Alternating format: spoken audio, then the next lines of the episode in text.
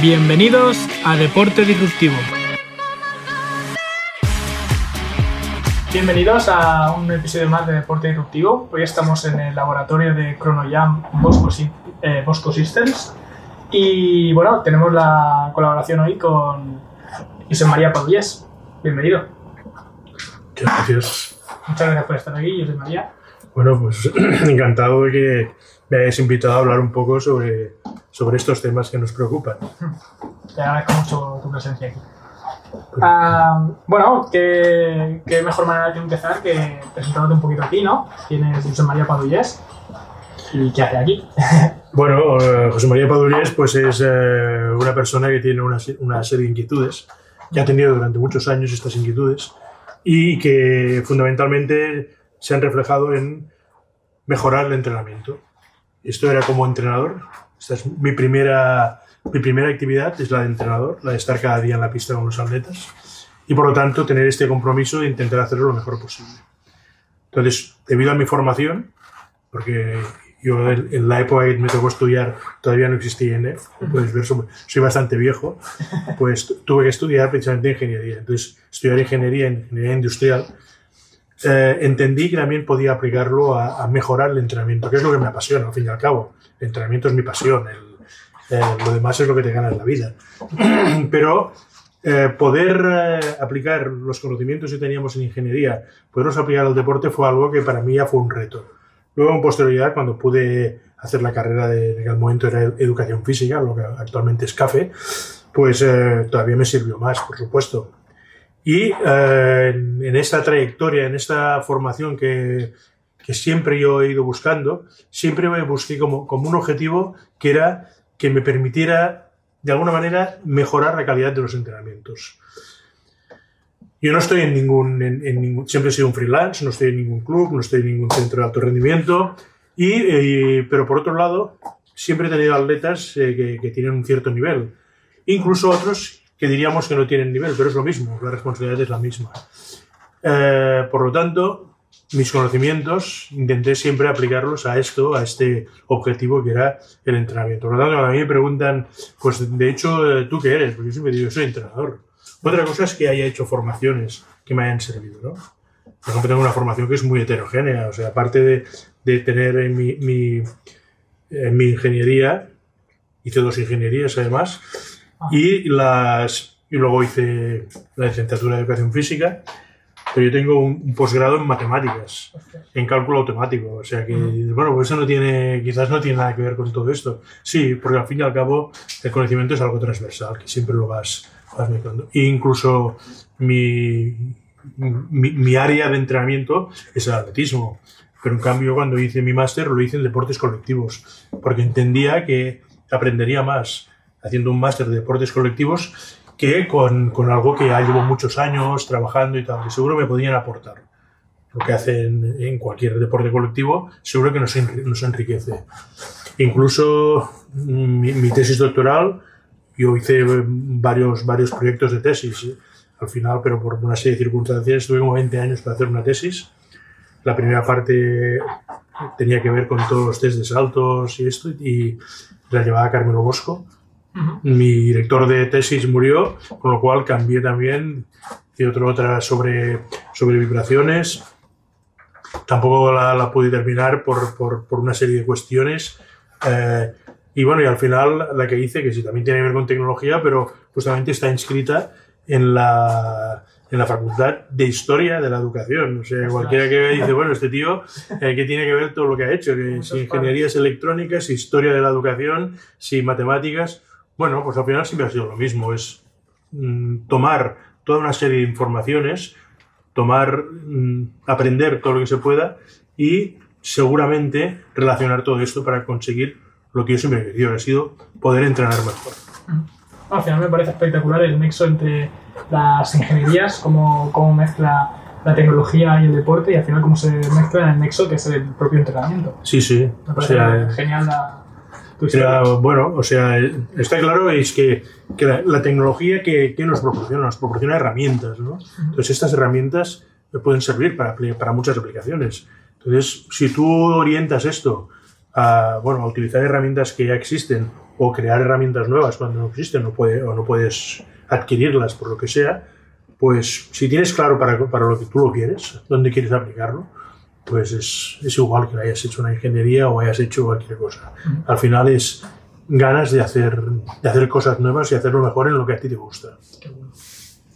Y bueno, ¿en qué momento nace ChronoJam en toda esta historia? Vale.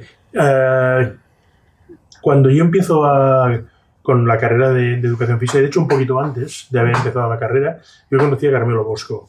Carmelo Bosco, muy conocido por, por, sobre todo por los test de Bosco, ¿no? Ah. Bueno, eh, Carmelo era un, ha sido posiblemente el investigador que más ha aportado al, deporte en, los, últimos años, ¿no? diríamos. Eh, con Carmelo es lo que me propuso cuando yo lo conocí y, él sabía de mis, eh, de mis habilidades de alguna manera y mis inquietudes, era crear algún dispositivo que nos permitiera medir la potencia a partir del salto, que es lo que él había hecho en su tesis doctoral. Pero el sistema que había utilizado era un sistema como muy primitivo. a partir de, que, de, este, de esta idea de Carmelo Bosco, lo que hicimos fue juntarnos unos cuantos, unos cuantos frikis, ¿no? Estaba Alain Belly de, de, Francia, estaba Ole Ulsen de Noruega, eh, estaba Marco Pozzo de, de, de Italia, y con este grupo lo que hicimos fue un grupo de frikis nos gustaba la tecnología y nos gustaba el entrenamiento. Y dirigidos por Bosco, pues él nos hacía propuestas. Y naturalmente la primera propuesta fue lo que él ya había hecho en, su primera tesis, que era de qué manera se podían sacar diferentes parámetros de, la contracción muscular a partir de un salto. Y esto es lo que propone Bosco. Con esto lo que se hizo fue crear una empresa y registrar un nombre que es Bosco System. Bosco System eh, lo registré yo porque él tampoco quería, en su momento, quería que se patentaran ni se estas cosas porque tuvo una mala experiencia. Cuando tú haces una patente, a no ser que dispongas de un gran capital para poder mantenerla, difícilmente podrás defenderla. Y esto él tuvo una mala experiencia y no quería que se patentaran, pero yo de todas maneras quise registrar el nombre como uh, homenaje a la persona que, que empezó todo esto. ¿no? Entonces, en esta creamos una, una pequeña empresa. ¿sí? Que luego se va haciendo más grande, ¿no? Luego, y eh, yo aquí en Barcelona también creé una empresa también, en su momento, y de esta manera empezamos a hacer dispositivos. Cuando Carmelo murió, entonces lo que hice yo fue liberar todas estas, estas patentes y marcas y todo esto. Y eh, con Javier de Blas, mmm, que él ya estaba haciendo también cosas, sobre todo temas de saltos y eso, y sobre todo programas, lo que hicimos fue eh, crear una, un algo. En aquel momento, cuando empezamos, no, no, era nada. Era como una especie de asociación, pero tampoco no sabíamos lo que era. Bueno, la cuestión es que al final quisimos darle una forma legal y lo que hicimos fue una fundación. Nos integramos dentro de la Fundación Cidida, que lleva José Luis López, que es sobre investigación, especialmente en temas de atletismo, y en esta Fundación Cidida eh, vimos que nosotros íbamos por otro lado, porque lo que hacíamos era sobre todo crear instrumental y programas y por eso nos salimos decidida y creamos, esto luego, le llamamos ChronoJam. Eh, ¿Qué hicimos para crear ChronoJam? Pues nada, nos juntamos lo mismo, Xavier de Olas, yo mismo, eh, Xavier Padurés, mi hijo, que ya nos estaba ayudando también en de ingeniero, y eh, a partir de, de nosotros tres, pues lo que se hizo fue crear algo que tuviera una cierta forma jurídica y en este caso fue crear una asociación sin ánimo de lucro. Esta asociación sin ánimo de lucro eh, lo que nos permitía de alguna manera era poder crear instrumentos y para poder eh, financiarnos de alguna manera lo que hicimos fue vender instrumentos porque nos estaban pidiendo. Son instrumentos que nosotros creábamos y creamos. Lo que hacemos es lo colgamos en la red para quien quiera se lo puede hacer y sobre todo la parte más complicada sería el software que, que gestiona todo esto es, lo hacemos en software libre y gratuito y cualquiera se lo puede bajar y puede utilizarlo. Por lo tanto, esa idea nuestra de hacer una, una acción, diríamos, de, de, de, un, poco, un poco friki, ¿no? hacer algo libre, gratuito y que lo que hacemos en hardware se cuelga en la red, naturalmente, el hardware hay que, hay que comprar el material. Nos encontramos de que había mucha gente que querían utilizar todo esto, pero no tenían los medios o los conocimientos para poder construirse los instrumentos que nosotros hacíamos. Entonces, a partir de, de, esta demanda de decían, oye, ¿por qué no nos hacéis los instrumentos? Es cuando pensamos que sería una buena forma para nosotros de poder financiarnos. El hecho de, hacemos un instrumento, le cargamos una cantidad y ese instrumento se vende. Entonces nosotros ya podemos disponer de esa manera de, de, de un dinero que nos permite ir creando cosas nuevas, irnos manteniendo y que ha hecho, es lo que ha permitido que podamos ir de alguna manera ampliando y contratar a gente para trabajar con nosotros. En el, eh, este, todos estos pasos que nos han llevado a donde estamos hoy en día, pues naturalmente ha sido un, un, camino que se ha ido recorriendo y que nos hemos ido adaptando siempre a las situaciones que cada vez nos íbamos encontrando. Pero fundamentalmente la idea es esta.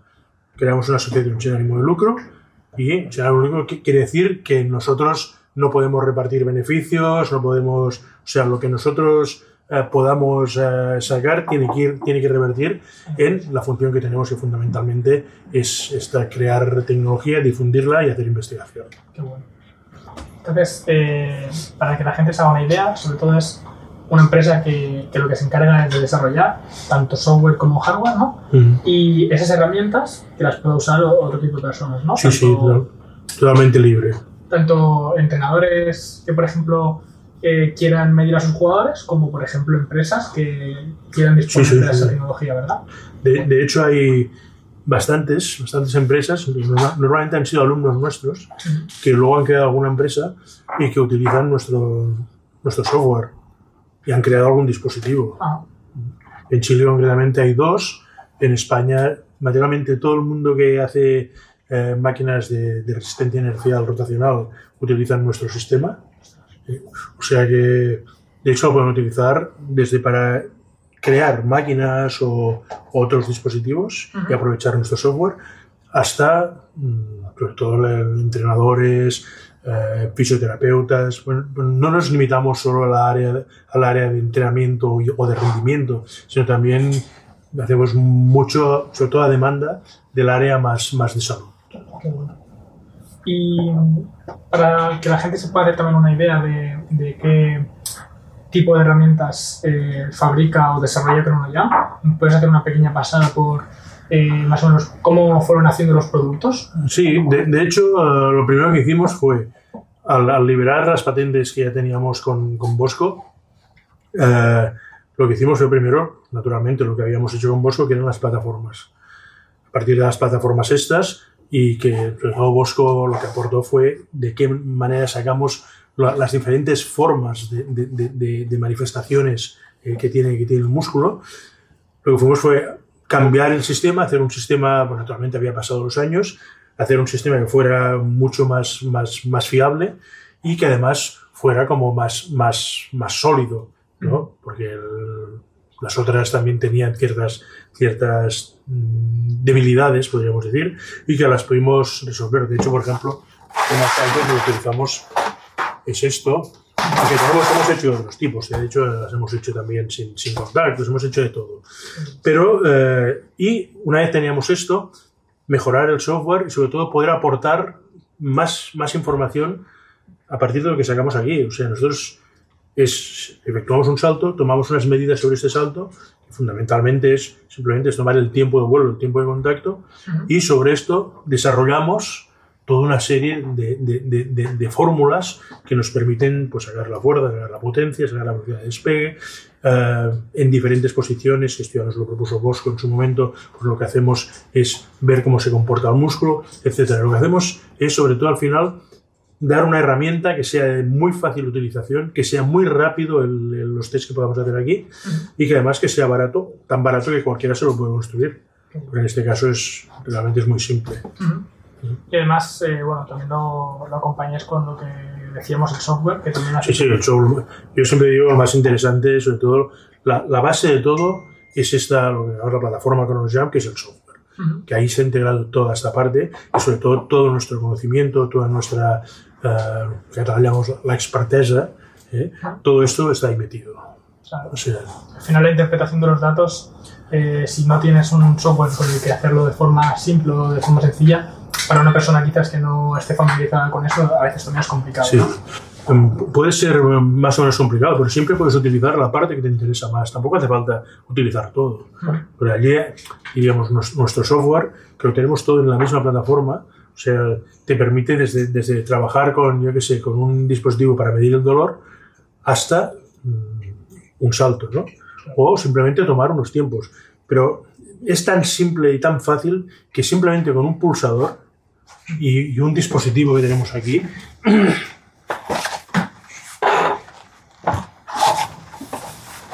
esto le llamamos Chronopeak, esto es la, la base, esto es lo que sirve es como si fuera un, micro, microcomputador que lo que hace es, medir tiempos. Fundamentalmente es esto. Lo que hacemos es medir tiempos. ¿Y por qué utilizamos esto y no utilizamos el ordenador? Porque el ordenador para medir tiempos mide muy mal. El ordenador tiene que hacer muchas operaciones al mismo tiempo. Con esto lo que hacemos es delegamos toda esta parte de control de tiempo en este dispositivo que eh, no tiene que hacer nada más que esto. Tanto puede medir a, a microsegundo y con esto, a partir de este dispositivo que lo conectamos a una plataforma, lo conectamos a una gal, a, a, una, a un encoder o nosotros queramos, a, a unas fotocélulas, es donde nosotros podemos empezar a sacar toda esta serie de datos que conectamos al ordenador. Fundamentalmente, lo que vamos a ver es que, por ejemplo, simplemente con un pulsador, un simple interruptor conectado aquí, y con todo nuestro software, de hecho ya se puede hacer mucho trabajo. Hace unos días estuve, estuve haciendo también aquí una, una, presentación de cómo utilizar un, pulsador, un simple pulsador para entrenadores. O sea, cómo los entrenadores pueden tomar tiempos parciales, cómo pueden tomar, o sea, un entrenador de vallas, tiempos en cada paso de valla, todo esto simplemente como lo hace él con un cronómetro. Pero con una ventaja, obtenemos muchísimos más datos ¿eh? de todo esto y además todo esto queda registrado. O sea, en, su tablet, en su ordenador, tiene todo lo que hace cada día, todo el registro de todo lo que van haciendo. Y ha ordenado, preparado, con lo cual quitas cantidad de trabajo. Tenéis que ir con la libretita apuntando, yo tengo mi libreta aquí todavía, ¿eh?